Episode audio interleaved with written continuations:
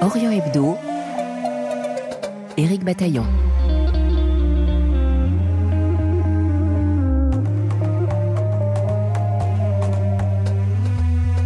En cette fin d'année 2022, il n'est sans doute pas inutile de jeter un œil dans le rétroviseur. Que peut-on retenir de ces 365 jours parmi tous les sujets abordés? La rédaction d'Orient Hebdo a eu du mal à se décider, mais en a finalement sélectionné 12, politiques, économiques, culturels, musicaux ou sociétaux. Et si rien ne nous empêche de retourner sur notre site rfi.fr ou sur notre application Pure Radio pour les écouter tous une fois encore, voici les extraits que nous avons choisis arbitrairement. J'ai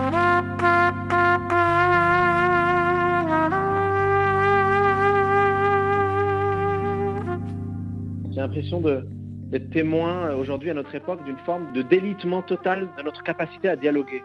Et c'est quelque chose qui m'effraie beaucoup, qui m'inquiète pour euh, les générations de demain.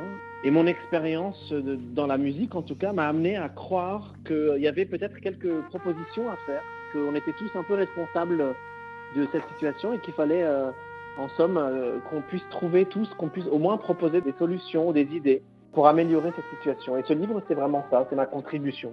La musique euh, fait partie de ces langages qui sont là aussi pour communiquer avec les autres. Je pense que c'est à la fois un langage très personnel et c'est quelque chose qu'on développe soi-même en accord avec soi-même et une, expression de soi mais en même temps une expression de soi, pas euh, juste pour s'exprimer et être complètement euh, auto-centré sur son expression personnelle, mais pour s'exprimer pour être en capacité de dialoguer avec l'autre. Le trompettiste franco-libanais Ibrahim Malouf, début janvier, à l'occasion de la sortie de son livre Petite philosophie de l'improvisation aux éditions des Équateurs. C'est une population dont on ne parle presque pas et pourtant elle est l'une des composantes ethniques du pays. Massine Ferkal, doctorant à l'Institut national des langues et des civilisations orientales à Paris, nous parle des Amazirs de Libye. Les Amazirs en Libye, sont essentiellement concentrés à l'ouest de Tripoli. Vous avez une partie euh, littorale à l'ouest de Zouara, de la ville de Zouara, dans la région qui s'appelle Athwiloul, les Athwiloul, jusqu'à la frontière tunisienne, avec le poste frontière qui s'appelle Rasjdir ou Erfnejdir. Et puis au sud-ouest de Tripoli, il y a la chaîne montagneuse, le massif montagneux de Adrel Nefoussen, que certains appellent Djebel Nefoussa, ou hein, la montagne de Nefoussa, où il y a un certain nombre de centres urbains amazirs comme Ifran, Djado, Nalout, et là aussi jusqu'à la frontière avec la Tunisie. La frontière, c'est Ouazen Dehiba. Alors ça, c'est essentiellement donc la partie nord. Après, nous avons la partie sud avec les Touaregs, donc les Berbères du sud, les Amazirs du sud, et puis, entre ce bloc donc du sud, sud-ouest bien sûr, hein, sud-ouest avec la ville de Rat et la ville d'Oubari, qui sont Touareg, entre ce bloc Touareg et le bloc du nord, il y a une oasis qui s'appelle Radames, donc à la frontière tuniso-algéro-libyenne, qui sont aussi حأعيش في اللي جرالي من بعدك. سهرانة من وجدي بناجي خيالك. من قدك وأنا كاتمة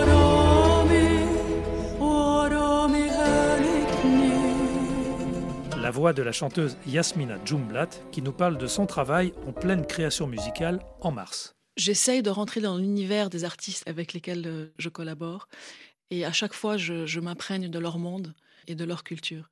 Et c'est vraiment le, le sujet de cet album. Yasmina, il se trouve que vous êtes l'arrière-petite-fille euh, d'Asmahan. Avez-vous la pression? Ah oui, oui, oui, beaucoup. D'ailleurs, c'est pour ça que ça m'a pris autant de temps pour chanter en public. Comme, comme je l'ai dit, le chant a toujours fait partie de ma vie. Mais, euh, mais chanter en public, quand on a euh, euh, la pression comme ça d'avoir quelqu'un d'aussi, une diva, et de prendre le risque d'être comparé à elle, je pense qu'il faut avoir assez de maturité. Cette filiation est-elle une source d'inspiration? Oui, et à plein de niveaux. Au niveau personnel, parce que c'était une femme extraordinaire, avant-garde, qui a défié toutes les conventions donc d'un point de vue personnel, m'a beaucoup inspiré. Et bien sûr, sa voix est, merveilleuse. Asman, on en parlait dans votre famille euh, beaucoup parce que ma mère lui ressemblait comme deux gouttes d'eau. C'est-à-dire qu'elle se faisait arrêter dans la rue pour euh, et on lui demandait mais alors mais est-ce que vous lui parenté Donc on en parlait beaucoup et, et c'est une figure féminine qui a formé, je pense, toutes les femmes qui sont arrivées après elle. Être l'arrière-petite-fille d'Asmahan, quel poids sur les épaules et quel défi lorsqu'on est chanteuse soi-même. Les défis, Enora Cham en a relevé dans sa vie. Elle les raconte en avril à l'occasion de son livre sur son expérience de soldate des Nations Unies en Syrie. Elle se souvient en particulier des Muhabarat. Alors les Mohabarat, il y a plusieurs catégories. Alors j'ai fait simple hein, pour les gens parce que c'est en fait, ce sont euh, des policiers, politiques, euh, militaires, des policiers qui se surveillent d'ailleurs eux-mêmes entre eux, qui surveillent aussi l'armée, qui en fait surveillent le pays. Oui, je dirais que jusqu'en 2012, lorsque vous étiez donc euh, un expatrié privilégié comme moi, ou un touriste ou un membre des Nations Unies, les Mourabarats vous suivaient, ils vous faisaient comprendre qu'ils étaient là. Il y avait ceux qui étaient dans l'ombre, que vous ne voyez pas, qui étaient généralement les gens dangereux, mais ceux du quotidien, qui étaient de pas mauvais bougres, on va dire, qui vous faisaient comprendre que vous n'étiez pas euh, libre. Mais euh, avec les années, euh, tout le monde a pris l'habitude de vivre ensemble. Je dirais, lorsque je voyageais, j'avais toujours mes mouhabarat pas très loin, que je vais appeler les patibulaires. Et finalement, ils m'ont jamais empêché de quoi que ce soit. Dès lors que je respectais les lignes rouges qui étaient ne pas faire de la politique avec les Syriens, discuter de politique, critiquer Bachar ou de critiquer le régime, etc. Et tout le monde connaissait ces lignes rouges, donc on n'était pas libre, mais on était en sécurité. Les gens vivaient en sécurité. Mais ils étaient toujours là. Et à partir de 2012, euh, là, ils vont devenir extrêmement inquiétants. Alors, il y a pire qu'eux, il y a les Chabira, en tout cas pour moi. Ils ont fait partie du système carcéral pénitentiaire euh, de torture, de répression et d'arrestation à partir de 2011-12. Le livre d'Enora Cham a reçu le 10 décembre le prix Thomas Gauvin. Orient Hebdo sur RFI. En mai, la mission laïque française tenait son congrès annuel à Rabat, au Maroc, son 120e anniversaire. Orient Hebdo y était et y a rencontré son président, François Perret. D'abord, l'histoire de la MLF n'a pas été sans tragédie, hein, et, il y en a eu beaucoup. Euh, souvenons-nous que la MLF a été interdite et dissoute par le régime de Vichy et s'est réinstallée à ce moment-là en Égypte. N'oublions pas que au moment de la révolution islamique à Téhéran, notre très grand lycée francophone a été nationalisé. Bon. N'oublions pas surtout 56 euh, Suez, et nous avions à ce moment-là beaucoup d'établissements en Égypte, et à peu près 15 000 élèves, et tout cet ensemble a été nationalisé. Bon, donc on a connu des crises, c'est ce qui nous rend fort aussi. Je vous donne l'exemple de l'Égypte.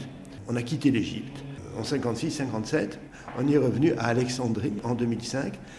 Donc on a été assez tenace de ce point de vue-là, et à l'instant il y avait une table ronde, en particulier sur le développement à venir de l'enseignement français en Égypte, je peux vous dire que si aujourd'hui le Maroc, où nous sommes, est le réseau principal de la mission laïque française en termes d'effectifs, on peut préjuger que dans 8 à 10 ans, ce sera l'Égypte, avec ce retour de la France à travers la mission laïque française. François Perret, président de la mission laïque française. Sur la piste du captagon, cette drogue qui procure de juteux bénéfices à ses fabricants et distributeurs avec Nicolas Falaise et Nicolas Kéraudran, Nicolas Feldman a remonté la filière. Nous, ce qui nous a poussé à, nous intéresser à ce sujet, c'est vraiment la place qu'a pris euh, ces dernières années cette petite pilule dans le Moyen-Orient. C'est à la fois devenu un sujet de, santé publique, une priorité politique pour de nombreux États et aussi un objet de tension entre les États, un objet géopolitique. Aujourd'hui, le Captagon, c'est un trafic qui implique une multitude d'acteurs. On a des petits trafiquants, on a aussi des groupes armés qui sont structurés et aussi des États. On a euh, notamment une source diplomatique qui nous parle de, de la Syrie, qui est perçue comme un État producteur et qui est qualifié par une source diplomatique occidentale de narco-État.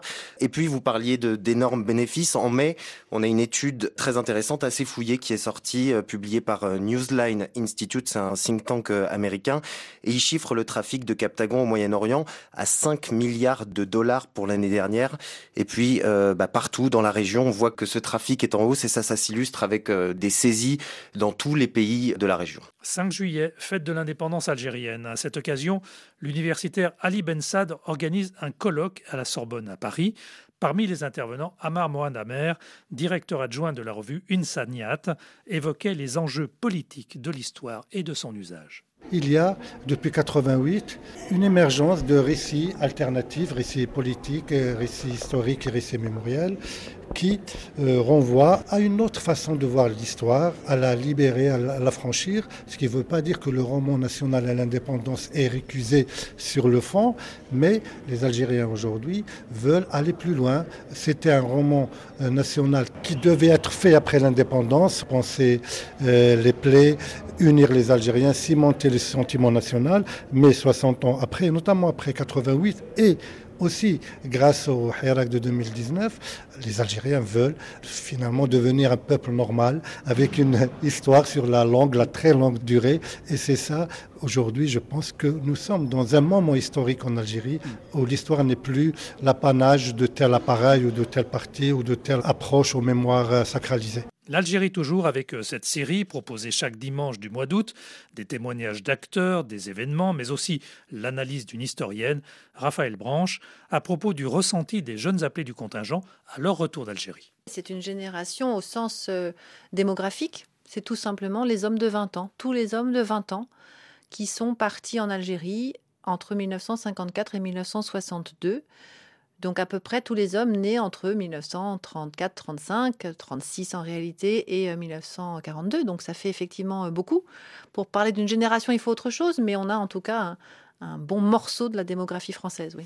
Donc pour documenter leur vie en Algérie, on en apprend un certain nombre de choses. Et pour ce qui m'intéressait à savoir dans quelle mesure leurs correspondances ont permis à leur famille de comprendre ce qu'ils vivaient, la réponse est dans une faible mesure, puisque l'essentiel de cette correspondance vise à dire je vais bien, ne vous inquiétez pas. Voilà, je pense à vous. Et surtout, ne m'oubliez pas. Quand ils disent quelque chose, ils disent le colonialisme, ils disent le, choc d'être là pour défendre la France, mais est-ce que c'est vraiment la France?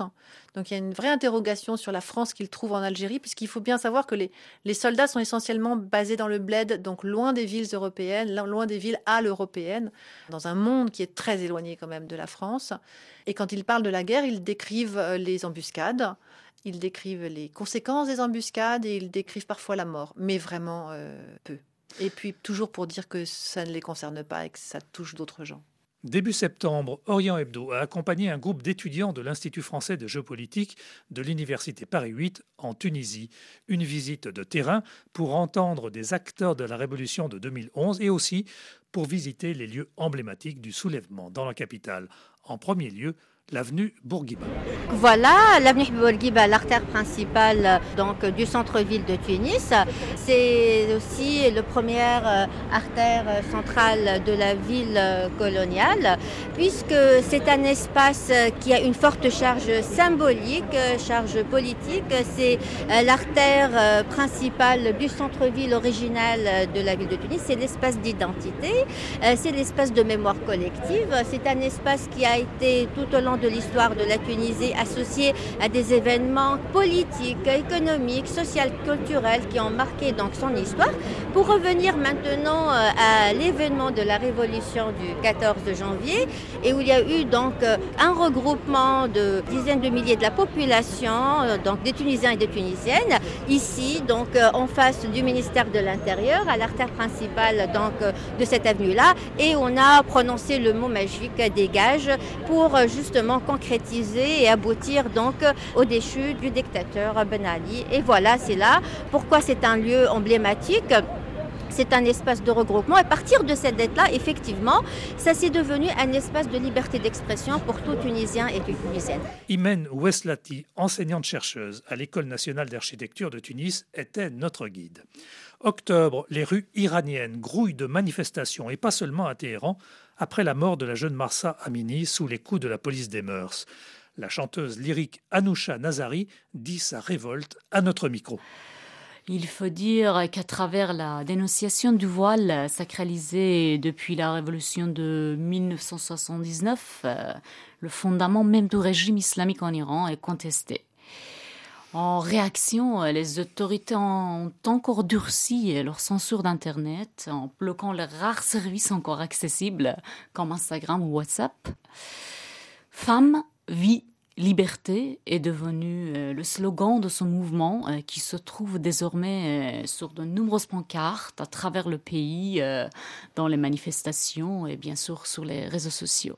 Il y a tellement de photos et de vidéos d'Iraniennes qui arrachent leur voile, qui dansent autour d'un feu de joie avant de le jeter aux flammes, ou qui se coupent les cheveux, qui agissent à visage découvert, applaudissent par des hommes qui les soutiennent. Bien sûr, euh, de tout corps, euh, je suis avec mes compatriotes en Iran euh, qui nous inspirent avec leur courage exemplaire. À mon avis, c'est un devoir moral, intellectuel et citoyen de les aider par tous les moyens.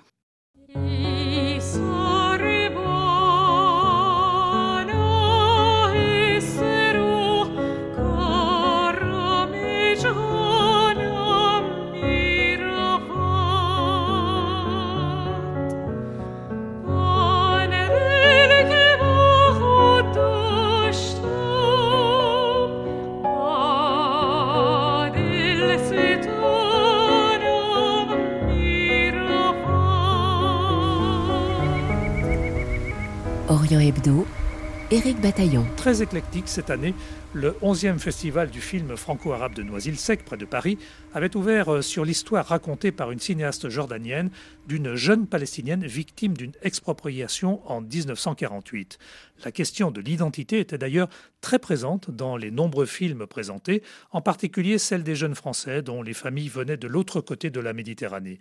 Annie Brichet était la programmatrice de ce festival qui s'est achevé le 1er décembre. Je pense qu'il y a un grand malaise dans ces générations, la difficulté de se sentir français, parce qu'ils ne sont pas regardés comme tels alors qu'ils le sont. Et puis un grand malaise aussi du côté des parents, du côté des générations qui sont restés invisibles ou quasiment invisibles longtemps. Et cette souffrance-là a rejailli sur les plus jeunes. Et puis il y a la place de la diversité. Quand on s'appelle euh, Mohamed, ça reste difficile de trouver euh, sa place en France. Et donc toutes ces histoires-là, c'est important d'en parler, de les raconter, et avec des regards et puis des perspectives aussi nouvelles qui montrent aussi que des choses bougent, que des choses changent, et que bon, bah, tout n'est pas non plus euh, dramatique ou désespéré euh, mais qu'on peut raconter ça, montrer ça, et que c'est important qu'il y ait à la fois des prises de conscience de tout le monde, de nous face à ça, et puis aussi euh, peut-être qu'il y a pas mal de films qui amènent aussi à sortir aussi de certains peut-être positionnements trop victimaires, euh, qui sont aussi durs, qui aussi des entraves à pouvoir s'assumer et vivre le mieux possible. Coupe du monde de football au Qatar, le 20 novembre marquait le début de la compétition qui s'est achevée il y a moins de 15 jours, le 18 exactement. Un jour symbolique pour le Qatar, comme le rappelle à propos de la famille royale Al-Thani le journaliste Christian Chesneau dans son livre Qatar, les secrets d'une influence planétaire en 100 questions, publié aux éditions Talendier. il faut comprendre que les El à l'origine, hein, c'est une tribu qui vient d'Arabie Saoudite, du Nejd, d'une oasis, et puis qui a migré parce qu'à l'époque, bah, il n'y avait pas de frontières. Hein. Euh, là-bas, c'est un océan de sable et les frontières, euh, elles n'existent pas. Hein. Les hommes, les chameaux, euh, tout le monde, j'allais dire, évolue dans cette mer de sable librement, quoi. Et donc, ces El vont se, finalement, vont se sédentariser dans cette péninsule du Qatar, et puis, bah, vont s'installer. Il y aura le, le fameux le cher qui est un peu le père de la nation. Hein. D'ailleurs, la, finale de la Coupe du Monde a lieu le 18 décembre. C'est pas un hasard. Le 18 décembre, c'est la prise de pouvoir de cher euh, Jassem en 1878, qui vraiment va unifier les tribus, qui va finalement être le fondateur du Qatar euh, moderne, enfin contemporain. Et ses successeurs se sont spécialisés dans les coups d'État. Oui, alors euh, il y a une longue litanie de coups d'État parce qu'en fait la population euh, est minuscule. Hein, euh, on parle aujourd'hui de 300 000 nationaux. on dit qu'il y aurait 100 000 actifs au Qatar. Donc c'est une micro-société. C'est une grande ville française moyenne comme Montpellier. Et donc il n'y a pas vraiment d'opposition. L'opposition, elle est dans la famille. C'est-à-dire le danger vient de la famille. Et souvent, euh, vous l'avez dit, c'est souvent le fils qui renverse son père ou son cousin. Ça s'est passé en 72, quand le cher Khalifa a renversé Ahmad. Ça s'est passé en 95, quand cher Hamad a renversé Khalifa. Voilà. Et l'exception, c'est aujourd'hui, en 2013, cher Hamad a passé, j'allais dire, de manière pacifique, euh, le flambeau à son fils Tamim, qui est l'émir actuel. Nous reparlerons avec Christian Chesneau de son livre sur le Qatar la semaine prochaine, puisque notre confrère évoquera pour nous les liens qui unissent la France à ce petit pays du Golfe, liens politiques, économiques et plus encore. Orient Hebdo, mise en onde et réalisation Mathias Golchani. À demain et même à l'année prochaine. Passez un bon réveillon si vous en avez la possibilité et quoi qu'il en soit, prenez soin de vous.